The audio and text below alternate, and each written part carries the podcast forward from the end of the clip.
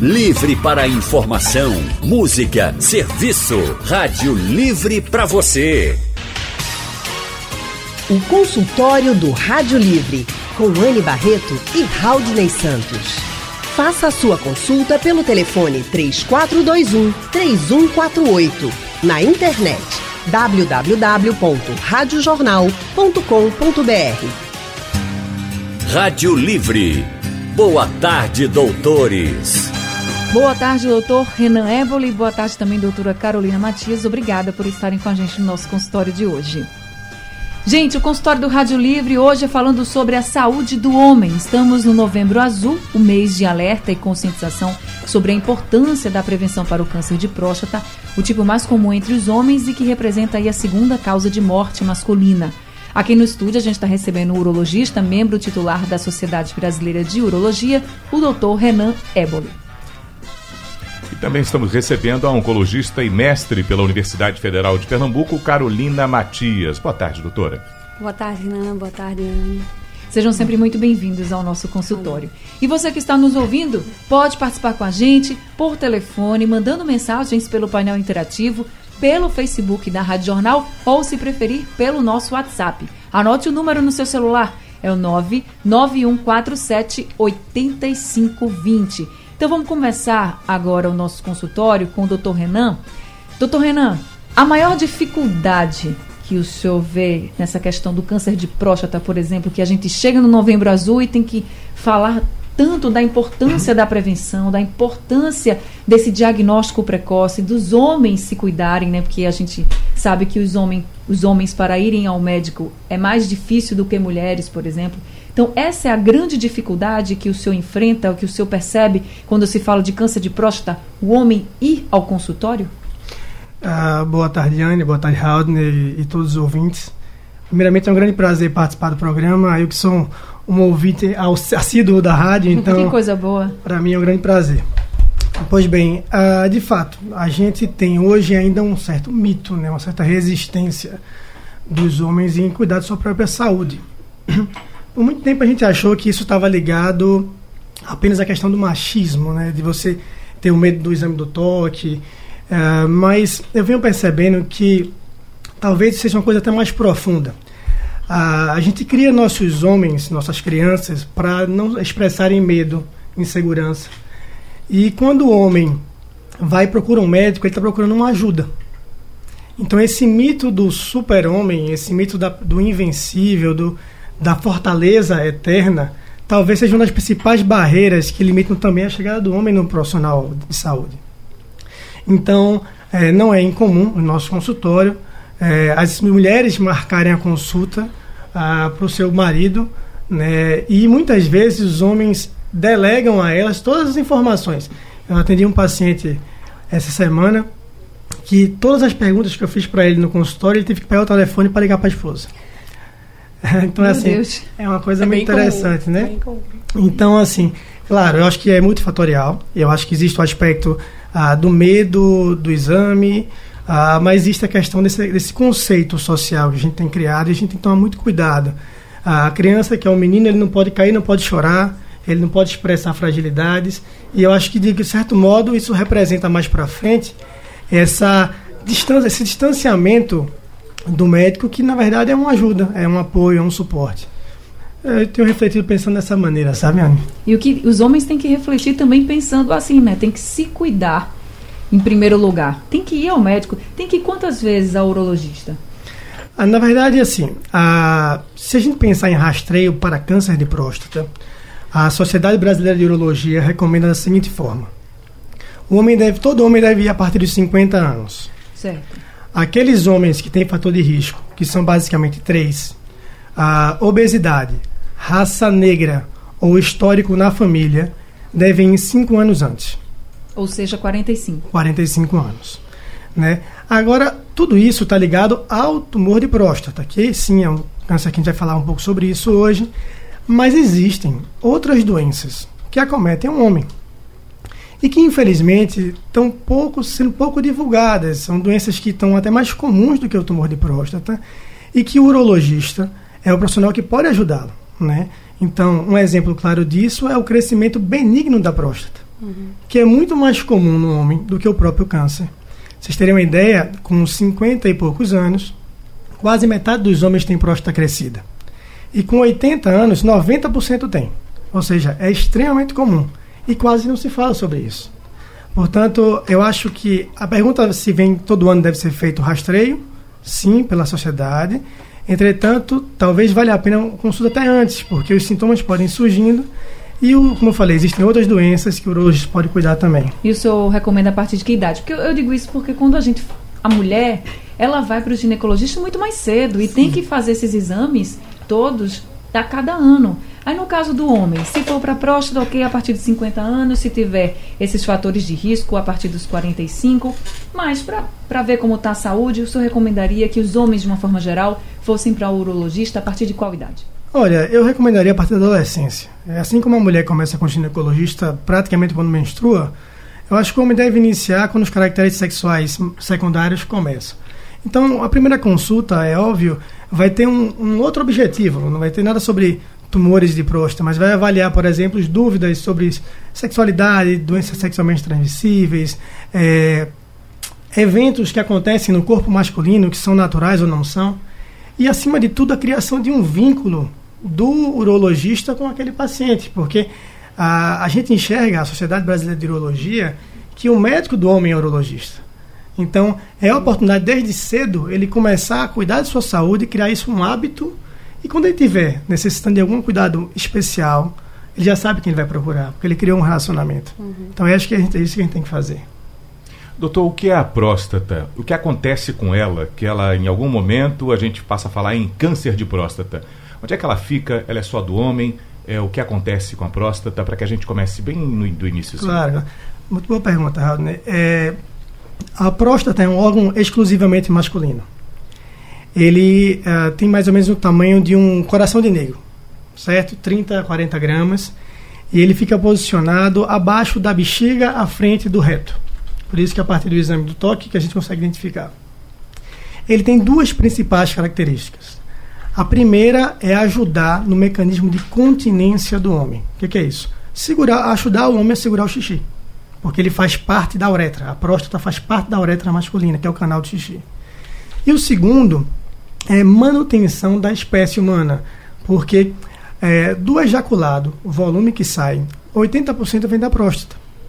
Então, a próstata é um órgão fundamental para a reprodução, porque ele permite a produção de um líquido que é básico, que mantém o espermatozoide masculino vivo dentro do meio da mulher, permitindo a fecundação. Então, é isso que é o, a próstata, é esse órgão.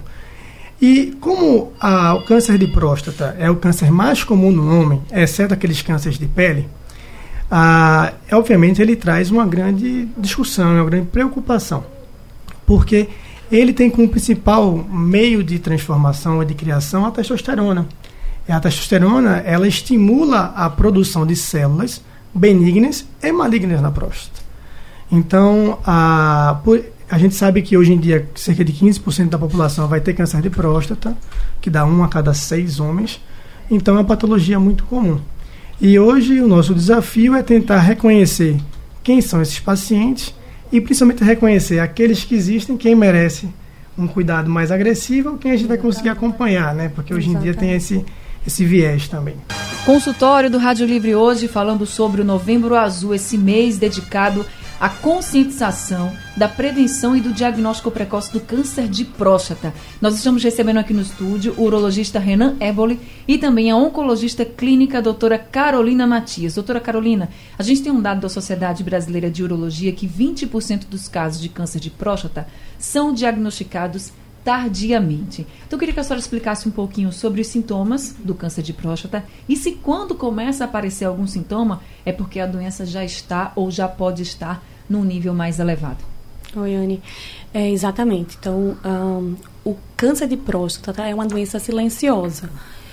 O mais comum dos sintomas que o paciente sente de dificuldade de urinar, ou ter um, um esforço para urinar, ou urinar muito à noite, isso é devido à hiperplasia benigna da próstata. Então, o, como o câncer ele cresce mais na parte mais periférica, ele quando dá um sintoma desse já é realmente um diagnóstico mais tardio, uma doença mais avançada. E é, a gente tem métodos para detectar precocemente esse tumor. Então, é, o PSA foi descoberto em 1990. É, é um exame de sangue, que é um exame, é uma proteína no sangue que vem da próstata, ela não está aumentado apenas no câncer, mas depois do descobrimento do PSA, a mortalidade do câncer de próstata reduziu 50% de 1990 para cá.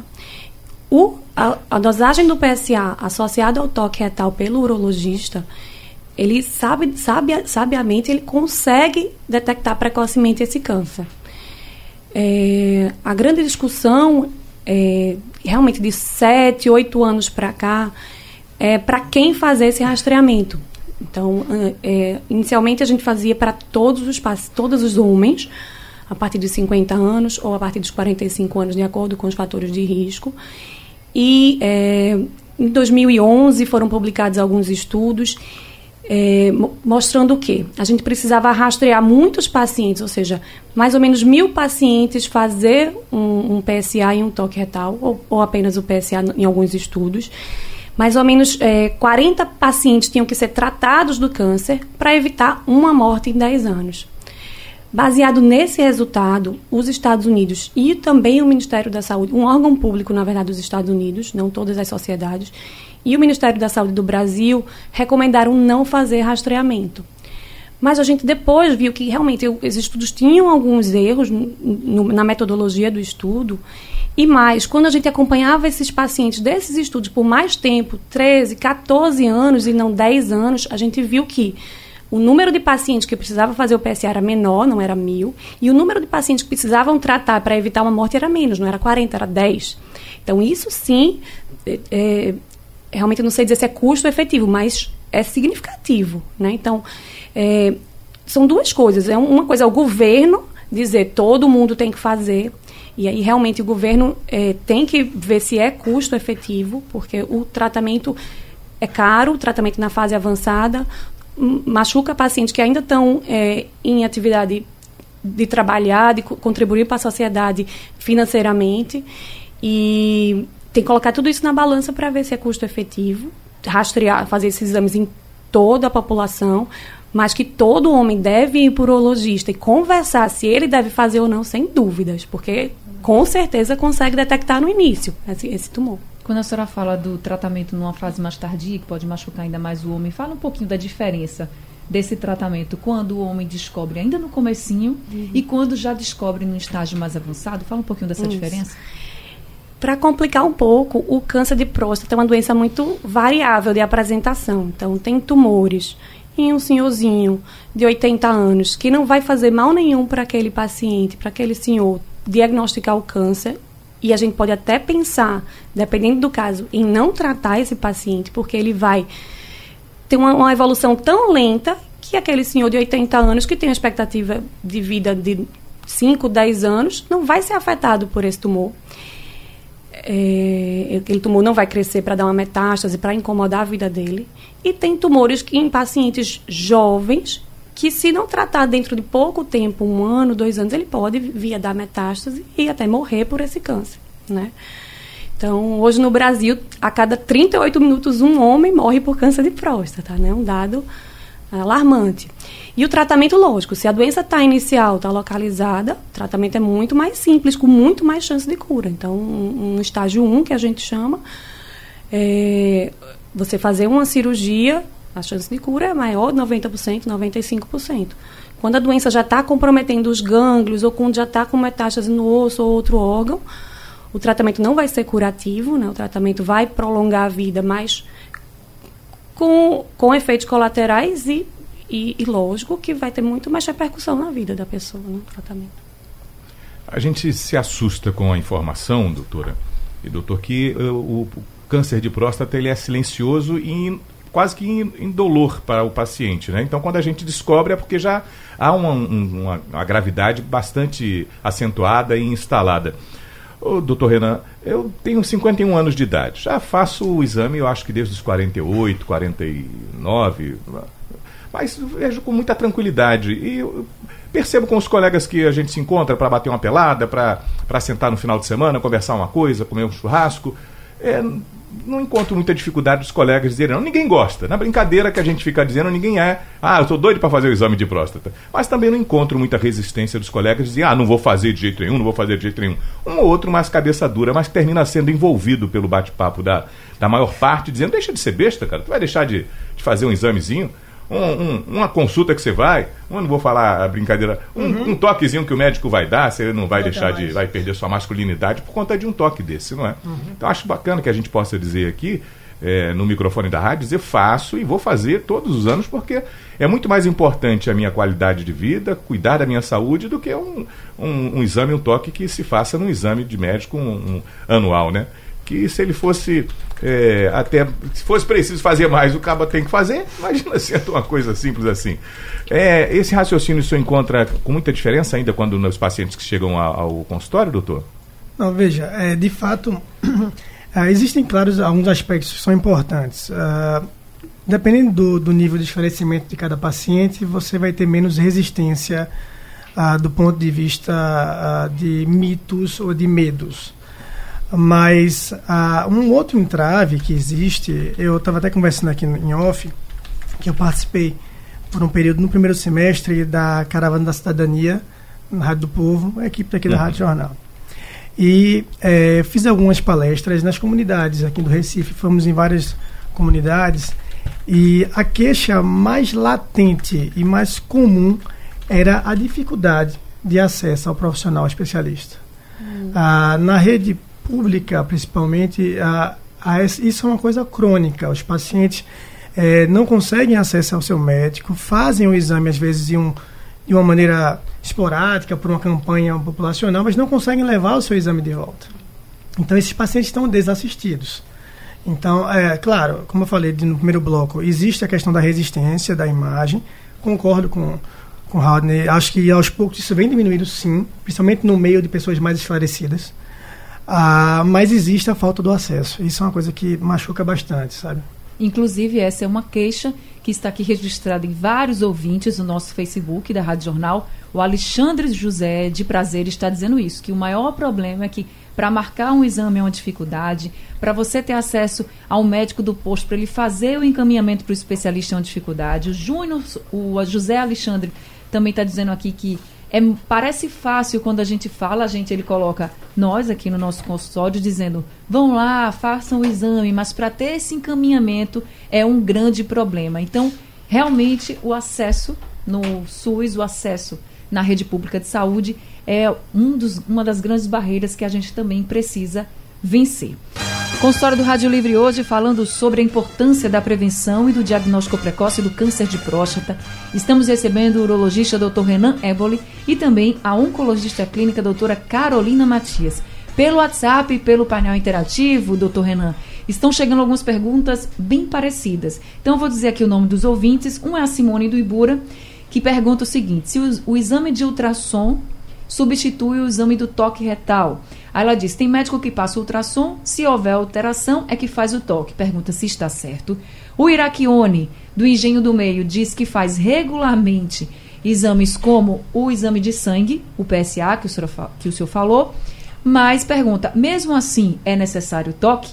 E o Severino de Camaragibe, que tem 51 anos, diz que todos os anos ele faz o PSA, que é o exame de sangue.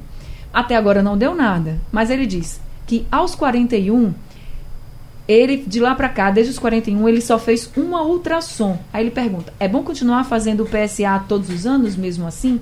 Então, o PSA, o ultrassom substitui o exame de toque, o PSA ele já resolve. Como é que fica então a situação dos nossos ouvintes, doutor Renan? Ah, primeiramente, Simone Iraque. Simone e Iraquione. Iraquione e Severino. Exatamente. Obrigado pelas perguntas. Eu acho que isso abre uma oportunidade para a gente esclarecer um, um dos pontos principais. Ah, primeiramente, o, ponto, o ultrassom não, é, não substitui o toque. Ah, a partir do exame da, do toque, a gente consegue identificar algumas características que o ultrassom não permite essa informação. A dureza, posicionamento. Lembre-se também que o ultrassom é um exame feito por um profissional e que a gente que tem algumas limitações da, da máquina utilizada. Então, é assim como se você perguntasse para um cardiologista É, por que você ausculta ou escuta o coração com estetoscópio se você tem um ecocardiograma para fazer? É, as informações podem parecer que são é, sobre, sobrepõem, mas não se sobrepõem. Então, o exame do toque ele é fundamental. Ele permite o diagnóstico de até 20% dos tumores que não sobem em PSA. Ah, agora, a estratégia que o Severino adotou, no qual ele falou que fez um exame do toque logo no início, fez o PSA e passou um período acompanhando com PSA, isso já é sim adotado em alguns protocolos. No protocolo do bem, bastante famoso do NCCN, é um, um protocolo americano, ele recomenda você fazer pelo menos um exame do toque e se esse exame vier normal, você pode fazer um acompanhamento apenas com o exame do PSA por dois ou três anos, se esse PSA não tiver alteração significativa. Se ele apresentar alteração, você faz o toque. Se ele não tiver, você repete com três anos esse, esse novo toque. Então, de certo modo, isso é possível. Mas deixando muito claro, o ultrassom e o toque são exames que se complementam e não substituem um ao outro. Então ele pode continuar fazendo o PSA, que é o exame de sangue, todos os anos? Por um período é, limitado, né? Então, três anos. O PSA mantém-se normal, ele vai fazer depois um novo exame do toque. Lembrando, o exame do toque é um exame físico, faz parte da, da, do exame do médico urologista. Assim como você examina o abdômen, examina ah, os linfonodos, o pulmão do paciente, você examina, faz o exame da próstata. Então, eh, não tem, a gente não pode criar um, um mito maior do que, do que de fato é, sabe? Consultório do Rádio Livre hoje falando sobre a importância da prevenção e do diagnóstico precoce do câncer de próstata. Andrade de Camaragibe está no telefone para falar com a gente. Olá, Andrade. Boa tarde. Boa tarde, Andrade. Pode fazer sua pergunta. A minha pergunta é a seguinte: eu todo, todos os anos eu faço o PSA o, o, ultrassom e às vezes, uma vez perdido, o toque, que o, o médico diz que não precisa. O que eu quero saber é o seguinte, é que o ano passado eu falei com o médico e o médico disse que o, o hospital, a, o hospital das clínicas, ele não ia fazer mais isso não. Esse exame ia ser feito pelo médico do, do posto. Esse, esse postinho que tem no, no município da gente. E eu perguntei, doutor, e o, o clínico geral, que o que tem é um clínico geral, ele entende de toque, de, entende. Todo médico que passou na faculdade, ele entende. Eu perguntei o médico daqui, ele disse que não. Esse assunto ele não entende não. Eu pergunto ao médico, o urologista do momento, o que é que ele me diz sobre isso, por favor. Boa tarde. Senhor, doutor Renan. Olá, Andrade, tudo bem? Boa tarde. É, obrigado pela pergunta e pela participação. Andrade, ah, veja só, de fato, dentro do, da medicina primária, da atenção primária, no qual o médico do posto está inserido, é, ele pode sim realizar tanto o exame dos pacientes quanto a, a questão do exame do laboratório, né, a solicitação do PSA. O que acontece é que alguns profissionais de saúde não se sentem confortáveis por não ter o treinamento ou a rotina de realizar esse tipo de exame. É, mas, assim, do ponto de vista prático, ele teria autorização e, do ponto de vista legal, para fazer, sim, sem problema. Mas é, o que acontece é isso. Ele, às vezes, pela formação que o profissional tem, ele termina não se sentindo confortável em realizar o exame e encaminha para o especialista para realizá-lo. A gente também tem aí, né, Haldney, um ouvinte pelo WhatsApp, não é isso? Mandou mensagem para a gente pelo WhatsApp o Márcio Lima, de Afogados. Boa tarde, Haldney Santos e Anne Barreto. É, bom, com referência aí à questão de que o homem não vai fazer o exame de próstata, isso não é verdade. Há dois anos atrás, ou três, não me lembro bem, a secretaria aqui lançou uma campanha para que os homens fossem fazer esse exame em diversos locais aqui da, da região metropolitana. E eu estive lá no Hospital das Clínicas, por volta de 8 horas da manhã, isso vai ser tranquilo, não vai ter quase ninguém. Engano meu. Saíram 300 fichas e tinha para mais de 2 mil homens lá aguardando. Quer dizer, o cara vai. Não, não tem como atender esse pessoal todo, né? E aí morreu. Já só uma campanha rapidamente só e ficou por isso mesmo. E eu mesmo já tenho me dirigido para fazer o exame do toque. Já faz seis meses que eu não consigo vaga com o médico. Consegui fazer a ultrassonografia da próstata e o exame de sangue. Mas preciso levar ao médico para ele avaliar e não estou conseguindo vaga. Quer dizer, para o governo é um descaso, né? É realmente um descaso, né, doutor Renan? É, André, é, veja só, de fato, é, é uma situação crônica. A gente tem escutado isso bastante de alguns pacientes, a dificuldade de acesso ao especialista, principalmente no serviço público, viu, Márcio? Ah, infelizmente, a gente tem uma rede é, ligada ao Sistema Único de Saúde que não dá conta do volume de pacientes ah, que deveria dar. Então, ah, esse é um problema um pouco mais, mais amplo e que é, dificilmente a gente vai conseguir resolver num, em apenas uma medida, mas a sua crítica ela é real e é pertinente. O que a gente precisa é que as autoridades, o governo, pensem que falar do Novembro Azul não é só colocar luzes azuis, não é só fazer a campanha dizendo eu me preocupo e se preocupo também. É, na prática, colocar médico para as pessoas, para tratar as pessoas, dar acesso ao tratamento e ao especialista. É isso que falta na rede pública, tanto dos municípios, quanto do Estado e quanto também dos hospitais que são aí do governo federal. Estamos recebendo o urologista Renan Ebole e também a oncologista clínica, doutora Carolina Matias. Doutora Carolina, para a gente finalizar esse consultório, a senhora que falou do tratamento do quando o paciente está diagnosticado com câncer de próstata e que tem a questão da cirurgia. Todo câncer de próstata tem que passar pela cirurgia ou não? Viane, é, a oncologia hoje, é, cada caso é realmente um caso, né? Então, Vai depender muito, é, lógico, se o paciente, é, o diagnóstico, o, estágio, o estadiamento, se é um estágio inicial, se é um estágio intermediário, se é um estágio mais avançado, da agressividade desse tumor, que a gente consegue pela biópsia ter ideia da agressividade do tumor, até o nível de PSA pode mudar um pouquinho nossa conduta. Se o paciente tem alguma comorbidade, outra doença que impede ele de se operar, por exemplo, e aí, de acordo com isso, a gente tem a, a, técnica cirúrgica, que pode ser uma cirurgia aberta, pode ser uma cirurgia laparoscópica, pode ser por plataforma robótica, é, pode ser uma radioterapia, que esse paciente se beneficie mais, ou ele não possa ser operado. É, a gente tem combinação de radioterapia com um bloqueio de testosterona. E para aqueles pacientes com doença mais avançada, o tratamento é realmente mais sistêmico e não cirúrgico. A questão é vá ao médico, tente de todo jeito, não deixe se abater e não deixe passar. Você tem que ir e se caso aparecer qualquer alteração, procure um especialista, vá em frente, porque cuidar da saúde aqui é o mais importante. Doutora Carolina, muito obrigada por estar no nosso consultório de hoje, por todas as orientações e volte sempre. Obrigada a vocês, boa tarde. Doutora Carolina é oncologista clínica, atende no Hospital Português e o telefone do consultório é o 3416 7503. Quem também participou com a gente desse consultório foi o urologista Dr. Renan Éboli. Doutor Renan, muito obrigada por todos os esclarecimentos, por todas as orientações aos nossos ouvintes e também seja sempre bem-vindo aqui no nosso consultório. Obrigado, Anne, obrigado, Haldner, obrigado a todos da equipe e os ouvintes. É um grande prazer de poder esclarecer a população que, sem, sem dúvida nenhuma, a informação é o melhor remédio. Então, trazendo informação de qualidade, a gente consegue ajudar as pessoas. É verdade. E o telefone do consultório do Dr. Renan é o 3128 1110. Sugestão ou comentário sobre o programa que você acaba de ouvir, envie para o e-mail ouvinte@radiojornal.com.br ou para o endereço Rua do Lima 250, Santo Amaro, Recife, Pernambuco.